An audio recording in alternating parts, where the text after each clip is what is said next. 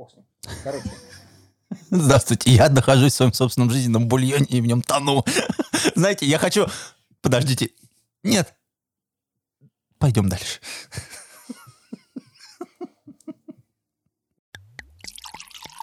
Весна, друзья, и выпуск свежего подкаста «Плотный Бон Ивана». Сегодня я расскажу про Джеффа Вандермейера, э, Стивена Холла, э, Чарльза Уилсона, его Дарвинию.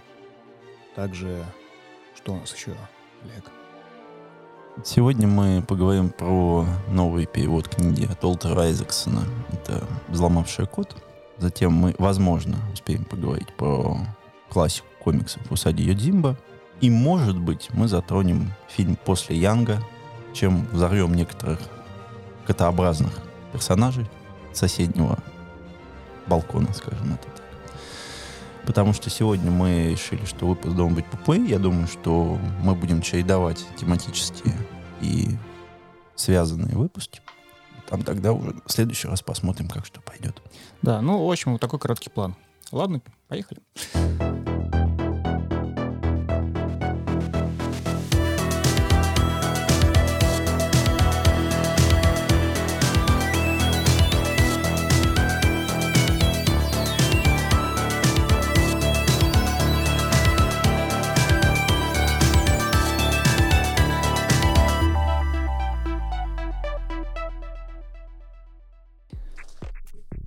Итак, Вандермеер.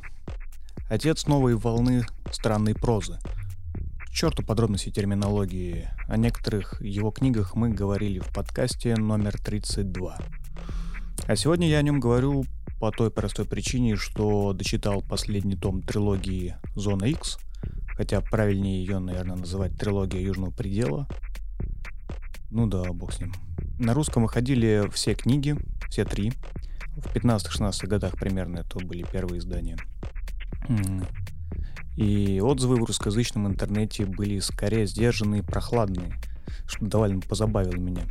Э, многие комментаторы вообще жалеют, что прочли. Например, на Фантлабе есть э, отзыв э, следующий.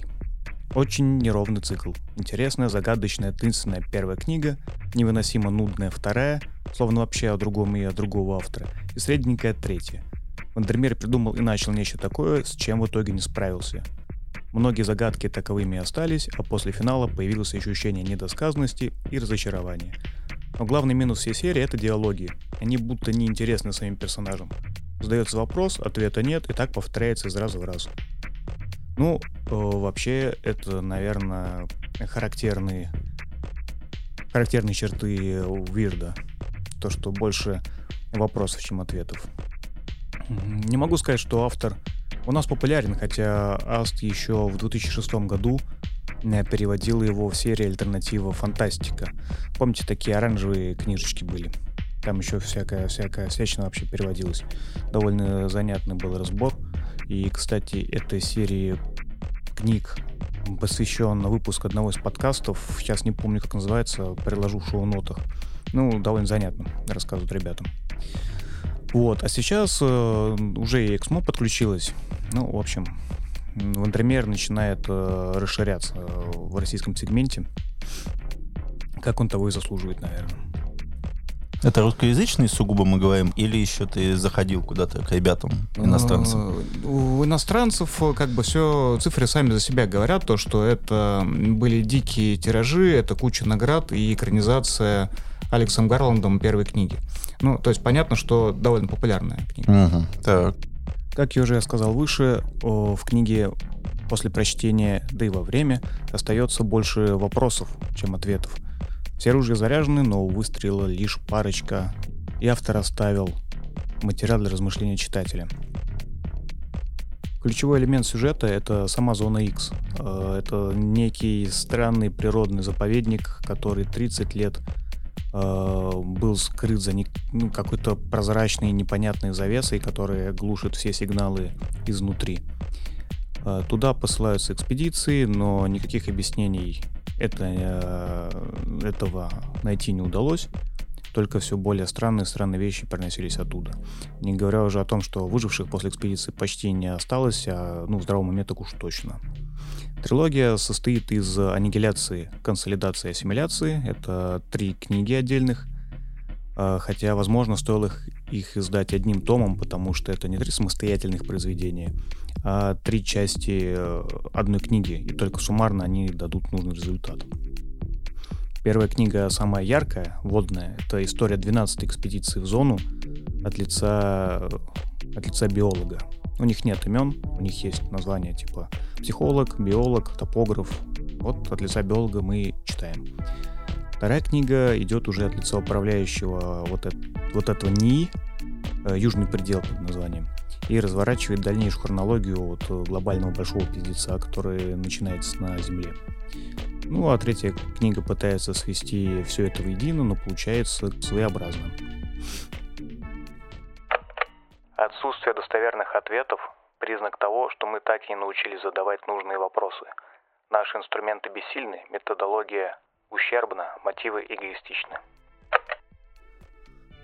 Первая книга была очень личная для писателя. Он сам рассказывал в своих э, писательских мастерских о том, как вплетать автобиографические детали в повествование – Э, часть из этого можно прочитать в его книге под названием «Книга чудес». На русском она очень красиво иллюстрирована, выпущена. Можно рекомендовать как э, отраду для глаз, я не знаю. Ну, на самом деле, для меня она показалась не сильно интересной, но для коллекции сойдет. В книге говорится, например, о том, как Джефф действительно перепрыгивал через аллигатора, как встречался с дикой флоридской пумой – или убегал от вепря. О том, как он заблудился на рифах и нашел берег только благодаря свечению всякой живности там, в кораллах. Э, или он рассказывает про заброшенный бассейн, в котором уже до хрена всякого говна поселилось. Э, бассейн был в том доме, который они снимали во Флориде. Тут, кстати, он немножко, наверное, роднится с Баллардом. Ну, короче говоря, вот эти все части его жизни он аккуратненько добавил в книги. Мне лично в цикле очень понравилась атмосфера. Э, вот такая крепкая смесь паранойи, напряженности, загадочности и символизма всего, что там происходит. Что-то невидимое, нечто заражает людей. И причем это ну, не бактерия или вирус, э, от чего можно понятным образом защититься, а что-то другое, что-то порастает в голове, в мыслях. Нет-нет, да и автор даст какой-нибудь хитрый образ или тираду персонажа, который отправит читателя в нокаут на подумать. Ну, как просмотр видео, принесенного экспедиции зоны. Э, он срабатывает как триггер. В коридорах НИИ стоит мертвая тишина, и только запах тухлого меда, по-моему, там силен. Как никогда. Все вот эти мелочи, э, вязки, не прям добавляют рельефности происходящему. Прошлая директриса этой организации рисовала на стенах э, с какой-то своей тайной комнаты хитрые карты меняющейся зоны. Причем она уже тогда была поражена э, самой этой э, зоной после своей тайной вылазки. Очень э, ярко вспоминаются описания первых тестов барьера. Это когда выпускали тысячи белых кроликов, которые просто исчезали, пересекая границу. Ну, там история, конечно, более трагичная, но не буду сейчас ее рассказывать, сами прочитайте, если захотите. Ну, короче говоря, история довольно-таки запутанная. Приходится прикладывать усилия, чтобы совместить части головоломки. Но зато, когда они встают на свои места, это прям классно. Приносит удовольствие, когда ты находишь вот эту связь э, загадочного маяка и топографической аномалии, которые суть отражения друг друга там в определенном смысле. Когда понимаешь, что... Ну, или тебе кажется, что понимаешь, что этот, э, эта часть, этот узор стабилизирует какую-то громадную часть арабески, которая всю сюжет, э, который образует сюжет. Персонажи сами проработаны меньше, чем хотелось бы. Но их мало, и, в принципе, качество отчасти компенсируется количеством. Кто-то на просторах интернета сравнивал цикл то со сталкером, то с улиткой на склоне – сравнения не безосновательны. Там что там, что там а, есть некая зона, где господствуют какие-то совершенно другие законы, физические, биологические, там черт знает какие. У Стругацких, правда, был совсем иной смысловой вектор. Они об этом писали в своих э, комментариях к пройденному. Ну, хотя, опять же, трактовок происходящего в том же лесу из-за улитки на склоне может быть э, невероятно много. Знаешь, что выходит, если ты пишешь зона X в озоне? Что? АЭЛ заражение Сергея Тормашова. Так что, в общем-то, я согласен. Так что, ну, русский читатель, он более изысканный, чем ты думаешь. Ну, кстати, сам Андермер в каком-то интервью говорил, что Любит Сергея Тормашова. Ну, не вдохновлялся, по крайней мере, я читал Стругацких, и, возможно, не просто так. А у него там э, такая тематика очень смежная. Ну, тем не менее, внимание Вандермера было больше направлено на проблемы экологии и авторитарности в текущем мире. А экранизация Гарланда пошла своим путем. На первый план выставив все это как триллер какой-то про инопланетную зону, которая легко манипулирует молекулярными структурами, э, перешивает геном человека на ходу и вообще ведет себя довольно-таки своевольно. Ну, там интересно умирали персонажи. То есть там прям было интересно, ну, когда они... там превращение в Деева было, да, еще что-то. Они не то, чтобы а в книге умирали. Было, а в книге было вот это интересное изнасилование в башенке? Я никогда это не А, нет, такого бреда там не было. Почему-то, когда это видео, я думаю, что? Типа меня, меня втаптывают в стену. Такой, окей. Что ж, подводя итог, книга мне понравилась. Я рекомендую к прочтению людям, которые понимаю, что вообще за жанр такой вирт. А остальные рискуют остаться неудовлетворенными. Кстати, у Вирди есть э, спецвыпуск э, Найди Лесорупа за 2019 год, так и называется Weird Fiction. А, и там есть рассказ о чайном Евеле.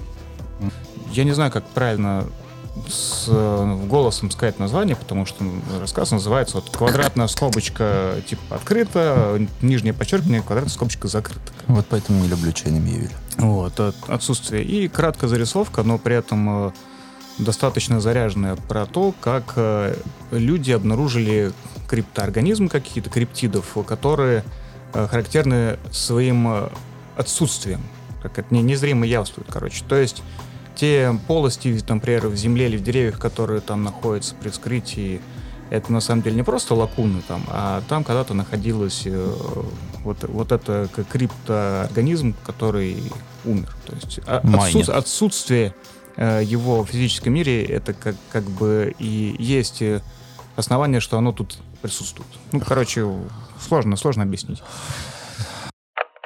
Пустотные существа размером где-то с крупную кошку – они быстры, пугливы, агрессивны к особям своего же вида.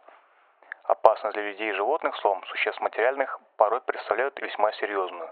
Любые их атаки на реальность не просто зафиксировать и доказать, поскольку в проявлениях своих напоминают ошибки со стороны атакуемого, неверное суждение о том, где именно заканчивается ступенька, насколько глубока яма или куда именно направлено острие ножа.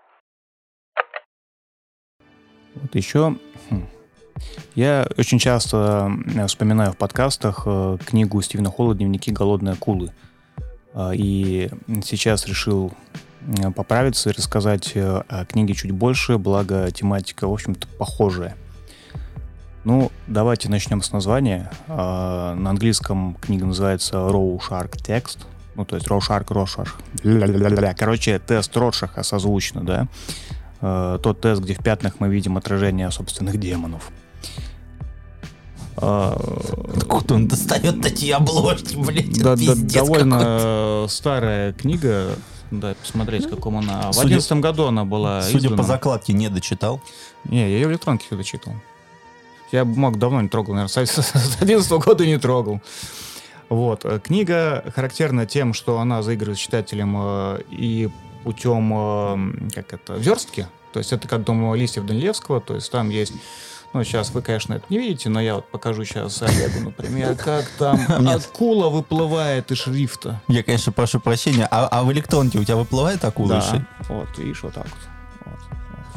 Ребят, э, те, кто не видит, э, я честно скажу, можно и не видеть пол книги выплывает акула. Больше там читать нечего. Да, и ты все ждешь ее где-то на странице. Вот, но книга мне очень и очень понравилась. А, я не часто говорю как раз потому, что сама главная идея у нее очень клевая. Короче, книга начинается почти как «Девять принцев Амбара». Главный герой просыпается, ничего не понимает, ничего не помнит, даже собственного имени. Ну и через какой-то небольшой отрезок времени он получает письмо. Как вы думаете, от кого? Правильно, от себя прошлого. Эрик Сандерсон первый. Ну, чуть позже читателю объясняют фундамент э, книги в целом. То есть э, там говорится, что есть некое пространство мысли, фантазии. Э, ну, нечто похожее было у Сюзанны Кларк э, в Пиранезе. Но в отличие от Пиранези, тут как-то пострашнее. Ну, подумайте сами. Ни одно плодородное пространство не может оставаться пустынным. Если есть измерения, где существует несметное количество смыслов, мыслей, взаимосвязи и прочее, будут водиться своя какая-то флора и фауна. Паразиты, хищники, обыватели, там, черт его знает, кто еще. А, но мы узнаем, что за главным героем охотится гигантская э, акула Людовициан. Это концептуальная рыба. Зверь, что на охотится, Людовициан. Это образчик одного из многих видов концептуальных рыб, плавающих в потоках человеческого бытия и в приливах-отливах причин и следствий – Звучит, возможно, как бред сумасшедшего, но это не так. Жизнь имеет цель. Потоки, течения и реки человеческого знания, опыта и общения, разрастающиеся на протяжении нашей недолгой истории, теперь стали обширной, богатой, щедрой средой обитания. Так почему же нам не ожидать, что эти потоки останутся бесплодными? Понятное дело, с такой херней не ясно, как бороться, кроме медикаментозных средств и палат повышенной комфортности. Акула может найти тебя в любом месте по твоему ментальному отпечатку. И в реальном мире последствия таких э, рыб, концептуальных рыб, это являются, собственно, всякие симптомы потери, симптомы потери памяти, это деградация сознания, это, ну, вот эти все ментальные недуги, То есть, подожди, могут стой, подожди, то есть излечить. это, по сути говоря, визуализация алкоголизма. То есть акула, Нет, акула пожирает сознание человека и постепенно уничтожает его как личность. Не все так просто. Не все так просто. Нет, алкоголизм как попроще, знаешь. Алкоголизм тебя не заставит э, провалиться, ну, превратить э, твердый пол в воду, затянуть тебя наполовину и там откусить ногу. А если ты описываешься? Ну и к тому же мы, мы знаем некоторых людей, которые могут это сделать под определенным градусом. Поменять агрегатное состояние некоторых поверхностей легко. И акулы тут ни при чем. Да-да, они могут там увидеть акулу, что ты, как маленький. Но автор придумывает оригинальные приемы борьбы. Вот и эта часть мне сильно нравится. Хорошая фантазия Стивена. Например, бездивергентная концептуальная петля. Это охранный периметр, состоящий из беспрерывно болтающих диктофонов. Причем люди, записанные на них, должны быть обязательно неизвестные э, тому, кого они защищают, и незнакомые с друг с другом. И эта петля создает завихрение мыслительных процессов, не позволяя проникнуть, э, так сказать, мыслительному слепку преследуемого акулы человека через кордон. Ну или там есть бомбы, начиненные литерами печатных машинок. А, через каждую вот эту литеру прошли сотни там каких-то книг, трудов, и поэтому каждая, каждая литера несет мощный шлейф чужих идей. А, или хранение личных предметов в кучах чужой письменной корреспонденции. Ну, то есть вы как бы поняли идею, и он ее довольно хитро там по-всячески использует. Как итог, крепкий кинематографичный боевичок с интересным сеттингом. Ну, читать по желанию. Я это все слушаю, мне, у меня есть мысль, что ему уже отожрало половину мозга, потому что вот это перечисление разных вещей, и, и я думаю, что что-то Нет, здесь не подожди, так. а как перемещается акула? В смысле? Значит, как? Ну, Она же как-то, ну, человек же находится не на воде, Нет. Ну так и она не в воде плавает. Она плавает в океане концепций. Ты это просто не понимаешь. А мы, ну, то есть, а мы все окружены океаном. Эта концепция, она с нами в одной комнате, да? Нет, нет, нет. То есть, ну, мы, по сути говоря, в океане этих концепций, и то есть тебе не уйти. То есть ты, ну, нет суши. Да. Ну, понятно. Да. Ну, а мы можем сегодня поговорить про огромный кирпич. Как всегда, у нас Уолтер Айзексон выпускает огромный... Ну, вообще нужно понять, что Уолтер Айзексон — это специалист, который берет э, огромное количество интервью у людей, которые его интересуют, и потом из этого составляет биографию. Желательно, ну, пытался пожизненно, но не всегда получалось. Э, у него одной из самых лучших книг, которые многие считают, это все-таки Стив Джобс, который рассказывал о том, как технологические гиганты зарождались, как они начали с друг с другом соревноваться, как э, понеслась э, огромная концепция Билла Гейтса, потом за ним полетел Стив Джобс, и как они уже начали работать сначала там где-то совместно, где-то друг против друга. Очень большая, хорошая, развернутая книга, которая именно рассказывала о том, что в какое-то время Apple все-таки задавала определенные тенденции, и, конечно, грустно на то, смотреть, что сейчас происходит с ней. Ну, Эзексон не умеет писать емко. У него, по все книги про кирпичи, нет? Да, у него все книги кирпичи.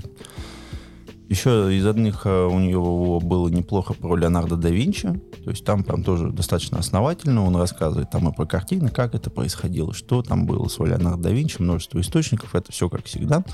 И одна из последних его книг — это «Взломавший код» про ученого Дженнифер Даудна, которая, соответственно, открыла технологию редактирования генома. То есть э, и не только его изучение, но еще его редактирование. CRISP. CRISP, да. Но тут, опять же, очень большое количество вопросов уже к, ну, даже не знаю, к Айзексону или нет, потому что обычно, когда люди пишут биографии, желательно к тому, чтобы сам автор в этой биографии ну, был ну, на минимальном каком-то в минимальном количестве, потому что у Айзексона есть какие-то очень странные вопросы, то, что где-то, наверное, процентов 5, 7, 10 от книги он пишет о себе что он делал. Айзексон сам. Да. То есть, ну, он писал о том, что он пришел к ней в лабораторию, куда он ходил, с тем, он как мило беседовал, где он покупал плюшки и так далее. А, этого было гораздо меньше в предыдущих книгах, что было достаточно... Ну, и это было достаточно неожиданным.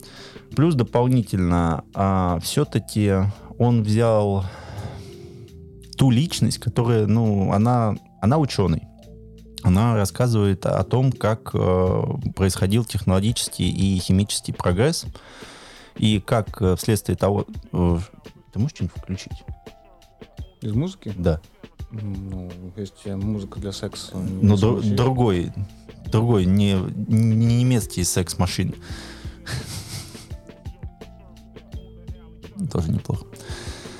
Когда был открыт генетический код, э, сразу же люди думали о том, что необходимо каким-либо образом его редактировать.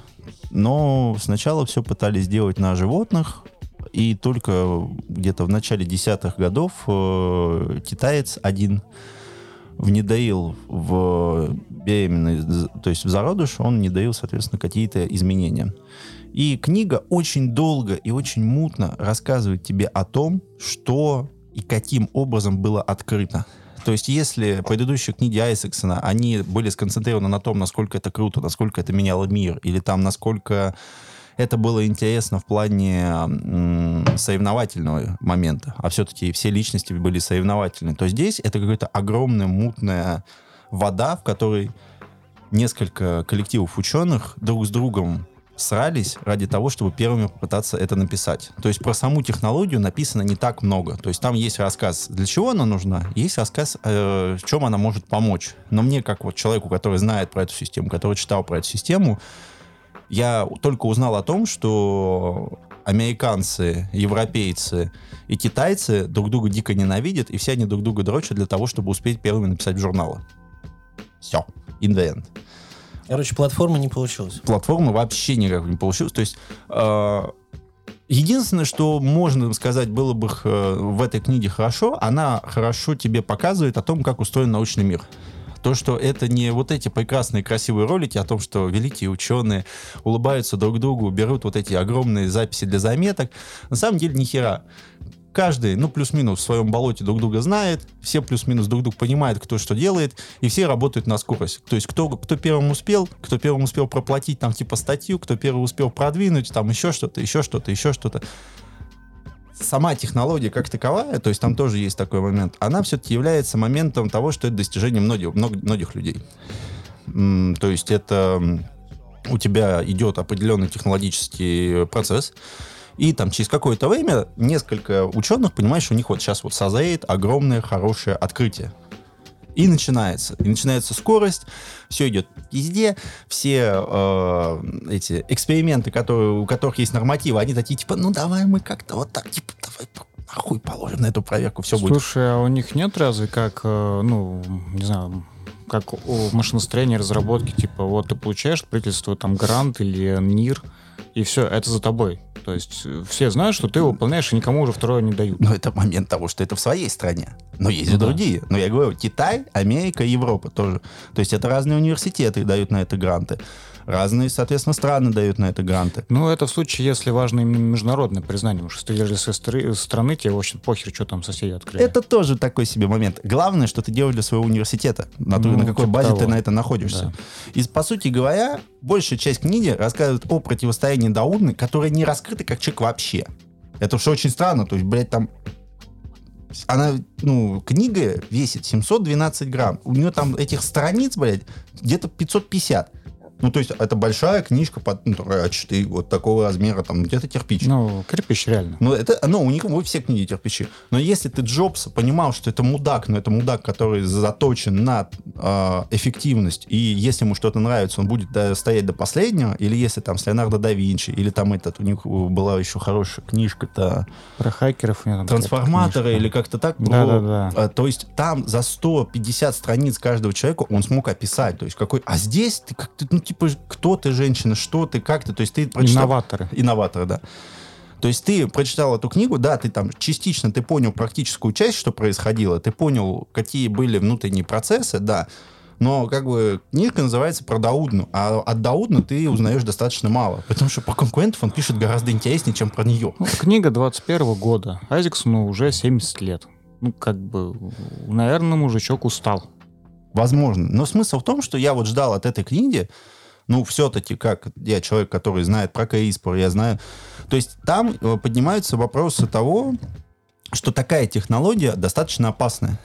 То есть, во-первых, потому что сейчас идет удешевление всех технологий, и, по сути говоря, там есть довод того, что, типа, чуваки, вы такие все вот умные, говорите о том, что это надо запрещать, но, по сути говоря, для того, чтобы сейчас изменять геном, тебе понадобится ну, тысяч пять долларов. То есть тебе там нужен микроскоп, микропипетки, э, изначальные знания, и ты можешь это уже начинать делать, потому что сейчас оборудование это дешевеет. Насколько близка к нам уже Гатака становится? Да не настолько. Тут, по- понимаешь, ну, сейчас это для любителей. Сейчас это пока что все для любителей.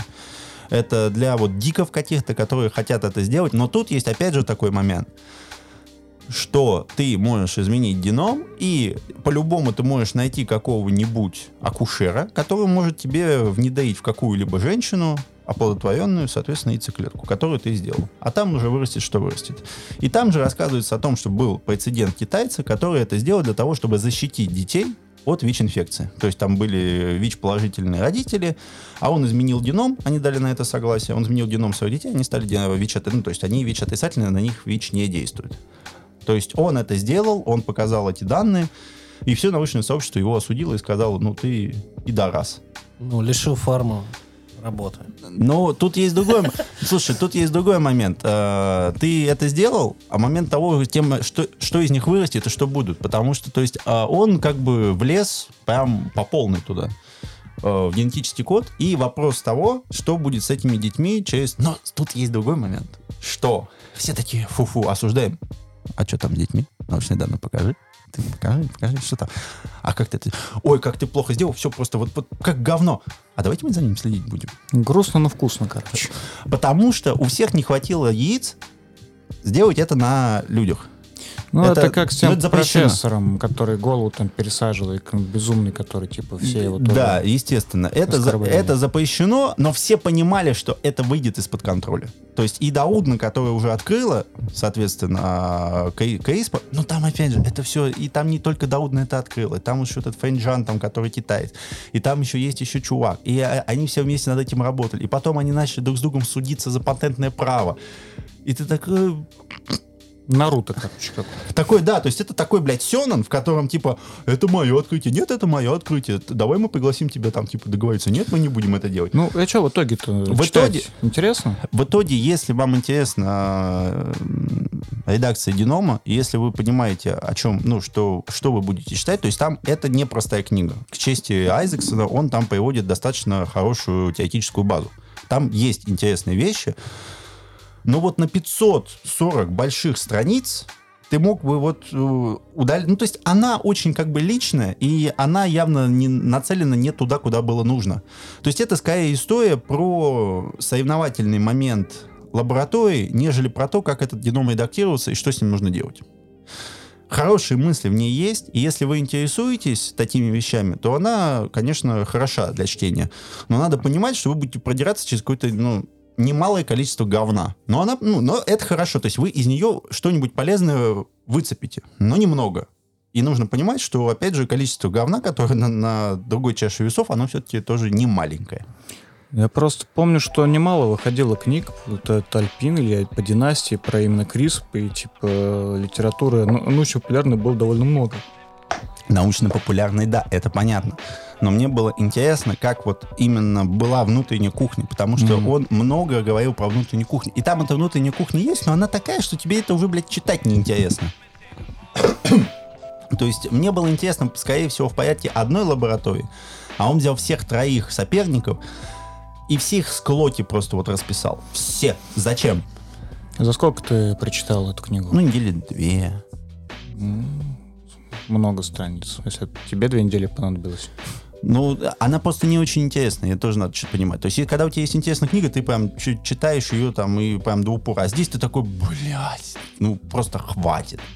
Хотя, ну, интересные моменты есть, она неплохая, но просто момент того, что раньше у Айзексона выходили книжки гораздо лучше. Понятно. Ну, что тут сказать. Он достаточно книг написал, чтобы зарекомендовать, и уже, видимо, больше не Да, нет, но при том, что все предыдущие его работы достаточно приятные, хороши. Если вас интересует какая-то личность, и он о ней написал книгу, пожалуйста, это, это рекомендуем. В 2021 году такое малоизвестное издательство комиксов «Рамона» выкупило лицензию на Усаги Йодзимба. Это очень старый комикс э, за авторством Стэна Сакая. Э, он ушел, кажется, из Marvel и начал делать свои собственные комиксы, начиная с 86 года. Э, его, наверное, этого персонажа могут вспомнить люди, которые смотрели классических черепашек ниндзя 80-х годов. Там кролик появлялся. Ничего себе. Да. Вот это коллаба. Не знал. Вот. А, И в 21 году э, представил, Рамон представил несколько видов издания этого кролика. То есть это либо 7 маленьких томов, которые ты можешь покупать, либо два огромных тома в слептейсе, сразу все, ультра дорого, ультра хорошо, welcome. Я, кстати, не видел вот эти семь томов. Я, ну, Нет. я помню, он в- из всех щелей внезапно, вот, абсолютно внезапно. То есть обычно комиксы выходят, ну ты там знаешь примерно, что там анонсировано, а тут просто полная тишина, потом бах, тебе вот два кирпича Потому такие, что- красивые причем. Потому что э, они прекрасно понимали, что это, скорее всего, не взорвет, и собрали все на текстартере. Ну, на, на вот этот нашей, там, не помню, планета или что-то еще. А затем, когда это поступило в магазины, во-первых, комикс оказался хороший, то есть это и так классика, а во-вторых, это издание охеренное. То есть у тебя прям хороший офсет, ну, это, конечно, не глянец, это бла-бла, но это так как черно-белый цвет, то он прям идеально положился, все хорошо. Плюс еще закладки, вот эти лисы, которые у Еще тебя... я глянул, 5000 стоит два тома. Ну да. Название, что-то пипец. Нет, вот это, ну, вот я и покупал за 5000. Как Нет, подожди, вот у тебя огромный этот слип-кейс. У тебя вот это огромные две, вот эти два тома. Ну, слушай, там и один бы том стоил 2500, какая разница? Ну, не знаю. Ну, это коллекционное издание. Хочешь, покупай по 7, вот по вот эти 7 маленьких томиков и пожалуйста. Они, по-моему, суммарно так же получится. Ну, естественно. А, даже в 84 году он его написал. И там сам, сам сюжет-то особо не претенциозный. То есть это Япония 17 века. А, Там как раз в государстве устанавливается последний сюгунат. а, И самураи, которые остаются господствующим сословием, э, начинают потихонечку уже вымирать, потому что они уже никому особо не нужны. И в это неспокойное время у нас история начи- начинается тем, что Усади, это кролик, наш главный герой, теряет своего хозяина и становится Ронином. И начинает путешествовать по всей Японии, потому что, ну, в общем-то, делать ему больше нечего, смысла жизни нет. Он только умеет мечом махать и как бы считать, что он великий, прекрасный самурай. И вот, вот он как был написан в 84 году, он также и чувствуется, как вот этот боевик 80-х. То есть там визуально он не кровавый. Но в то же самое время, то есть первая там открывающая сцена, это то, что он отрезает своему господину голову и, у- и уезжает вместе с ней, чтобы тело не осквернили. Там, и там где-то посреди вот этих вот комиксовых милых вставок, где они там кушают аис, все там, соответственно, все зверушки, все милые, красивые, и тут неожиданно просто там троих разрезают напополам. Там. Как это именно интерпретировать в возрастном рейтинге, непонятно. При том, что все очень мило и красиво нарисовано, то есть там не чувствуется какой-то прям агрессии. И вот маленькие вот эти истории, то есть, ну, по сути говоря, там истории, а там сквозного сюжета как такового нет. То есть Ронин путешествует и, соответственно, пытается найти себя в этом мире.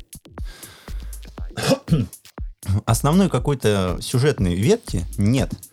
Никаких проблем тоже таких вот глобальных кролик не решает. То есть он просто путешествует. Вот, вот как Самурай Джек, вот по сути говоря, вот как сериал был. Вот, то есть он решает проблемы и выходит на следующий этап. Основных персонажей тоже там до 10. Но они все очень такие прям фактурные. То есть там э, слепой свин, у которого великолепное обоняние, и которому отрезали пятачок, и типа он теперь с э, этим с деревянным носом ходит, ну, там дышит еще лучше. напомнил сразу Баян за Good of Evil. А, ну да, ну вот. А, Там какой там носорог, который там э, сын великого командора, но решил выбрать путь Ронина, потому что он устал и, ну, то есть такой бродяга, можно сказать, прям хороший. Вагабон. Ну да, вагабон. А, какие-то там просто прекрасные там, этот, преподаватели усади, такой лев, который там вот что-то типа тренера из «Убить Билла 2», вот тоже такой противный, там типа «Носи рис, носи там камни, там все, и иди отсюда, ты там вообще не нужен мне». И вот из этого складывается очень милая и прикольная история, и неожиданно, то есть, ну, обычно читать крупные комиксы очень, особенно сейчас, вообще некомфортно. Ну, то есть ты, я вот уже не могу вот там, типа, взять огромный какой-то там омнибус и читать его. Ну, я задолбаюсь. А здесь за неделю тысячу страниц, там даже 1100, я прям с огромным удовольствием проглотил, и мне было интересно, что там будет. То есть истории, как бы, они легкие, но в то же самое время они прям прикольные, тебя они прям забирают. Они как вот серии вот по СТС 20-минутные, прям взял, сожрал, офигенно. Заходишь в лабораторию коллегу, сидит, значит, такое громадная детина, бородатая в халате, а в руках у нее кирпич с кроликом. Ю- Ю- Юсимба. Мгм, Просто называется, конечно, Усади Йодзимба, ага. Ну и Было бы страшно.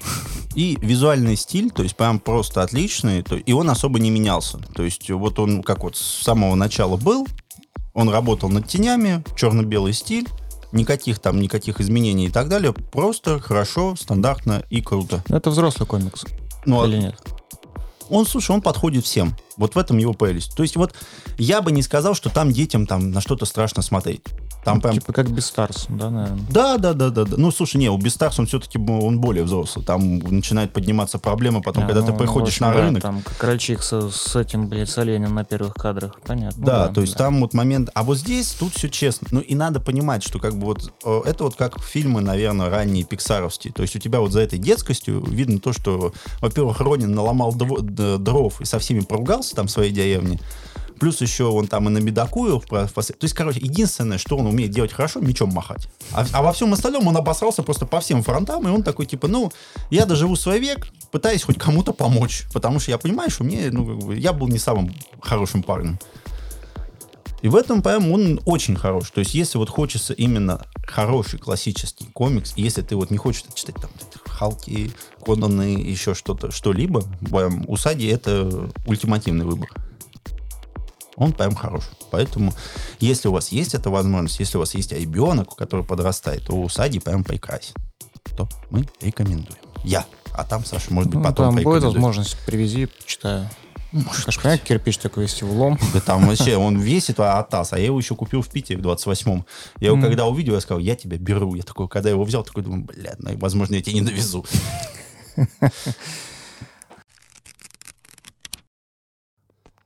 Роберт Чарльз Уилсон. Дарвиния. Так. Ну, давай. Ли- Лицо Сайпа приобрело другой оттенок пурпурного. Скор- Скорби.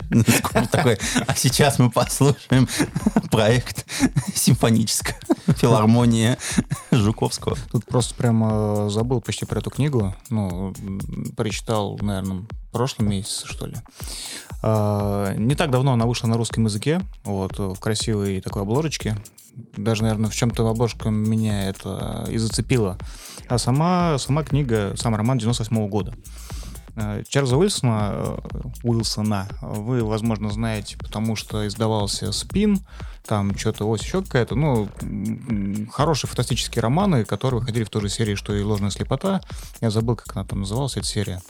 Ну, э, автор, э, Звезды мировой фантастики. ну, может быть, не помню. Там вот над это же фанзон выпускал. Да, да. Ну вот там вот наверху это звезды мировой фантастики. Это еще они Тедди еще не придумали, пидорасы. Ну, короче говоря, то есть это тот автор, который, в принципе, уже был известен на русском. Вот. Но тут, как и с Уотсом, сначала выпустили его последние работы, ну, а теперь взялись за первые. Вот э, Дарвини — это одна из первых его работ, но при этом у нее очень э, гармонично подобрана вообще линия атмосферы романа. То есть она начинается как э, такой э, жюверновский, э, жюверновские приключения. Суть вообще очень простая. То есть история разворачивается э, таким образом, значит, с какого-то определенного числа происходит знамение. То есть, естественно, часть людей убеждена, что это доказательство присутствия Бога, другая линия людей ничего не думает, она просто пытается выжить. Ну, короче говоря, половина планеты Земля внезапно ее уничтожила, ну, то есть ее просто схлопнула, ее не стало. А вместо нее появилось то же самое, но как будто бы первозданное. То есть там, где стали мегаполисы, появились непроходимые джунгли. Как будто время отмоталось на несколько там, миллионов лет назад. При этом и флора и фауна тоже немножко другая. То есть видно, да, что это примерно, наверное, наверное те же виды, но более древние или какие-то альтер- альтернативные. А Это 19, ну, начало 20 века, по-моему. То есть технологии CRISP еще не изобрели, там вот эти генетические анализы сделать не представляется возможным, но всякие светила науки, там натуралисты все это изучают, а, и начинается новая эпоха фронтира. То есть экспедиции посылаются и так далее и тому подобное. При этом, при этом, естественно, такое положение дел, когда половину мира там перестроила и обнулила, естественно, изменился баланс э, политических сил, начинают э, подниматься старые распри. То есть начинается э, сначала по-тихому, потом все разгораются войны, м, те страны, которые оказались задеты, ну, то есть там территория, грубо говоря, Европы, где э, они отстраивались, у них там были и города, и все инфраструктура, и добыча, и все было настроено внезапно, когда все это исчезло. Естественно, как бы, ребят, ну, сорян, сейчас мы ваши земли заберем, они же уже ничейные. Хотя говорят, да вообще-то нет, вообще-то это наш. Ну да, вот тут все изменилось, но это все равно наша земля. Ну, докажи, пойди. Ну и понятно, да, все это начинается передел, какие-то новые, как это называлось там, в Америке золотая лихорадка или что там было, не помнишь? Ну, короче, новый Дикий Запад. Вот. И ты вот это все читаешь, и красивым языком описано, интересно. При приключения фотографа в составе экспедиции, который идет в эти древние места. Ну, это, по сути, как, э, ну, как я уже сказал, Жюль Верн. Но внезапно появляются какие-то фрагменты, которые абсолютно как бы инородны здесь. Какие-то сверхплотные матрицы информации э, где-то в далеком космосе, какие-то квантовые архивы, где хранятся каждая из записей все происходящего в галактике. Там на границе времен просто. Ну, короче, такой, ты думаешь, блин, ты сюда этого Чарльз Стросс, что ли, позвал на пару?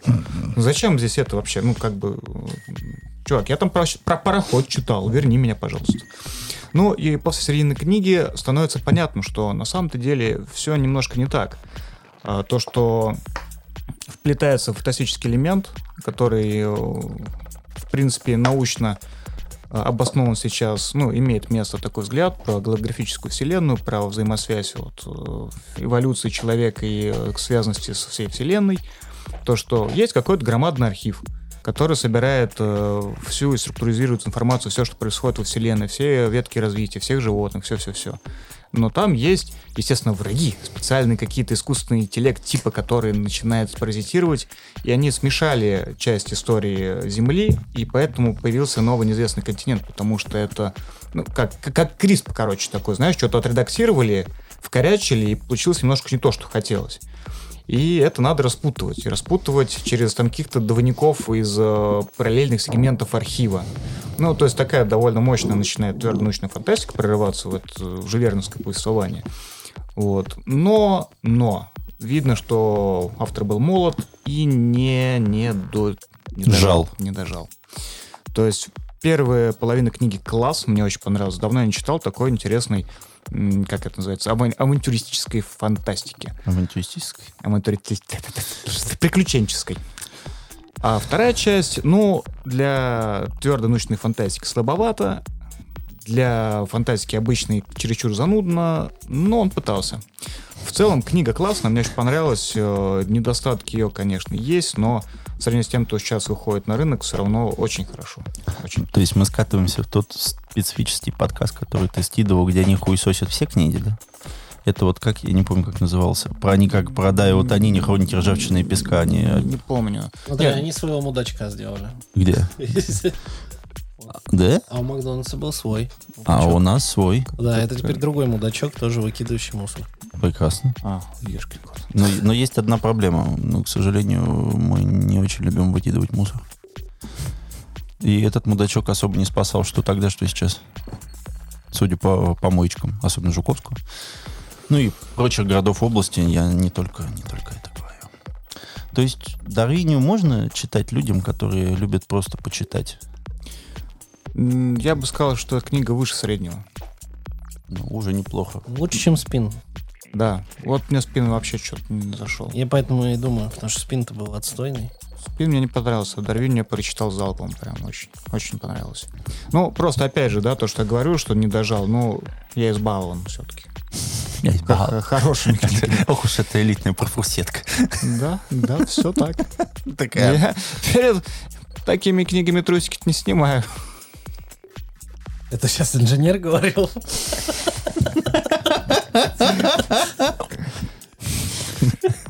Просто, я просто обычный руководитель. Снимаю трусы задорого. И только Мне, мне- перед... мне просто лапинка померещился. О. То есть читать можно вот это вот. Да, нужно. Есть еще недавно вышел, не знаю, как сейчас, есть ли он у нас на стриминговых сервисах или нет, но так как у нас сейчас в России специфическая ситуация, что у нас либо фильмы Канского фестиваля, либо у нас обычные русские фильмы «Мама, я родила 4», а, у нас появился фильм «После Янг» с Колином Фарреллом. То есть в 2022 году произошло легкое возвращение Колина Фаррелла в очень странном фильме под названием «Башни Иншарина» Макдона, который почему-то аплодировали очень много людей, но не получил ни единой статуэтки, и слава богу. И Колин Фаррелл еще снялся в очень специфическом фильме под названием «После Янга», в котором рассказывается о том, что в каком-то специфическом будущем а, где есть уже андроиды, которые максимально похожи на людей. А, В семьях они живут абсолютно спокойно, они служат различным целям, там, допустим, для того, чтобы там, прошлое, там, прошлые корни там, китай, китайцев там, а, определять в детях там, или еще что-то. То есть это прям такое хорошее, классное, специфическое будущее. И э, сюжет начинается тогда, когда в семье Колина Фаррелла Ян, э, сам Янг, именно название идет, ломается и не подлежит, соответственно, никакому-то ремонту. И появляется момент того, что, возя его в разные э, какие-то технические, там, ну, там, типа, i-сервис там и так далее, неожиданно оказывается, что это робот э, устаревшей категории, у него есть специфическая особенность, что у него есть модуль памяти, и он э, может записать несколько секунд в течение каждого дня, который он считает необходимым. И все начинаются за этим роботом гоняться, все э, компании, которые хотели бы узнать, что именно робот посчитал необходимым записать в течение всей своей жизни. И это очень специфическая основа. То есть фильм идет всего час двадцать, но неожиданно, то есть по, после просмотра фильма ты не совсем понимаешь, как его интерпретировать. То есть он как-то, с одной стороны, неожиданно хорошо показывает себя как что-то вот наподобие атмосферы бегущего.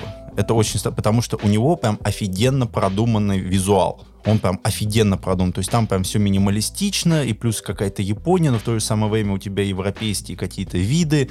Это все очень дико и круто намешано и красиво поэтому сделано. Джонни Мнемоника трефно. Но вот что-то вот на вот и, и тебе вот и, и вот за счет того, что у тебя малый хронометраж и большое количество этих локаций, тебе прям очень странно. То есть тебе не показывают город, тебе не показывают именно что-то дорогое и богатое, тебе показывают маленькие локации. Но смысл в том, что и в череде этих маленьких локаций там какая-то раменная, там прикольная технологическая автомобиль, который едет тоже вот технология, сам дом какой-то миниатюр, ну, то есть у него все очень аскетично, но в то же самое время функционально. Там загородные вот эти домики тоже прикольные. То есть они прям грамотно все продумали, и поэтому не потратили большое количество денег на это. Ну, у него, по идее, должен был очень крутой э, быть этот дизайнер, по, как, ну, короче, как этот, Давай, как Сидмит, короче. Вот э, это как э, момент того, как э, правильно говорится, что если ты вот в будущем, ну, то есть фильмы о будущем, чем хороши хорошие фильмы про будущее. Ты это понимаешь по множеству деталей. То есть, допустим, это костюмы, это прически, это какие-либо особенности поведения и так далее. То есть, если ты говоришь, что это 2250 год, а все пьют из там бутыл, ну, то есть из классической бутылки, ты понимаешь, что это пиздешь. Ну, просто потому что, ну, человечество, оно меняется во всем. То есть э, ты, ты потихонечку, но меняешься. То есть меняется культура, меняется культура потребления, меняется сама одежда, меняется, ну, то есть... Ну, что-то все равно остается. Ну, для таких динозавров, как ты, да. Ну вот сейчас, допустим, ну вот там, если ты, мы там берем там шаг там 25 лет, ты по-любому там, допустим, поймешь, что там ты в двухтысячных или там, что ты в 80-х. У тебя, ну, технол... технологии все-таки прыгают куда-то. Вот. И затем э, вторая половина фильма становится еще более специфической, потому что ты ждешь того, что этот э, андроид, он был там, не знаю, на службе у какого-то другого государства. Возможно, он там э, как каким-то образом изменял им, или там делал что-то неправомерно. Или, ну, вот он сделал что-то то, что должно было вести сюжет дальше. Дневники киллербота. Дневник киллербота, вот это вот все, да. Но на удивление, в течение всего фильма тебе рассказывается о том, что очень добрый андроид, которому уже очень много лет, как году, потому что, дисклеймер, не надо покупать роботов на Алиэкспрессе. Они могут оказаться не тем, чем являются. Но, но Колин Фаррелл выиграл хороший билет, ему повезло. Но там был там смысл в том, что неожиданно добрый андроид показал отцу семейства, что он свою жизнь, по сути говоря, проебывает своей вот этой вот в работе, любви к чаю и так далее, и не замечает всех классных моментов, которые с ним происходили в течение ну, многих лет его жизни. Потому что он ему показывает момент в терне, когда он такой, ой, вы знаете, у меня там что-то болела спина, я думаю, что жизнь говно, а там такой, типа, а робот там запечатлил, как он чай заварит, как он это охуенно делал. Такой фото, такой, бля, ну я не знаю, я, у меня кризис среднего возраста, я вообще хз, как я буду жить, вот это. В общем, фильм, если вы хотите посмотреть, очень неплохой. Многим он не понравился, потому что он слишком скучный, слишком тихий и однообразный. Экшена там нет, естественно, никакого. Но что самое интересное, там есть чувак, который думает о том, что правительство за ним следит, и поэтому не пытается не отдать робота и распилить его на запчасти, а его играет э, этот Блу из Хэппи. О, и вот там прям это очень прикольно выглядит. Там вот такой, такой, все, правительство следит за нами. Эти узкоглазые так и хотят нас всех наебать. Я знаю, я знаю, что ты мудак. Играешь такие специфические роли. В общем, очень специфически интересно. И при том, что он проходит вот прям за мгновение, то есть там всего час двадцать он идет. Очень крутой, очень стилистически выверенный. Можно его посмотреть. То есть он прям хорош в этом плане. Люблю такой хронометраж. Я тоже ну, конечно, до серии аниме еще не дотягиваю. 23 минуты — это мой просто идеал жизни. Тогда уж 15, как этот домохозяин или сколько Нет, 15 это не добор. Это ты еще... Ты, ты типа идет смотреть 200, а это уже 30 минут. Действительно. Да, а вот, 20... Ах, вот как работают эти чертовы шкалики по 0,25. Вот именно. То есть ты прям вот э, взял оптимальную дозу всего, что ты хотел. Вот так наш э, лысый друг что-нибудь скажет сегодня еще? Нет. Нет? Нет. Приемлемо. Да, он э, наш э, третий участник. Все, что хотел, я уже показал. А наш третий- вы, вы отказались от experience а Да. серьезного. Да, но дело в том, что третий участник, он скорее как эм, продвиг- он двигает наши технологии. Он приезжает к нам с новыми вещами, показывает их нам и говорит, а это вы можете у меня купить всего за 3 999. Только сегодня. Да, только сегодня, только сейчас. Ты смотри, какая прекрасная поверхность. Трогай, трогай руками, сука. Ты смотри, фантомного питания нету. Бери всего. Я на? Авито брал дешевле. Видишь разницу? А я нет, нихуя. И он спрашивает так, что ты думаешь, какой правильный ответ? Какой правильный ответ? Что мне, что мне нужно ответить? Так у нависает над тобой такой, типа, ну, мальчик, берешь, нет? Вот так вот. Все. Господи. Всем пока.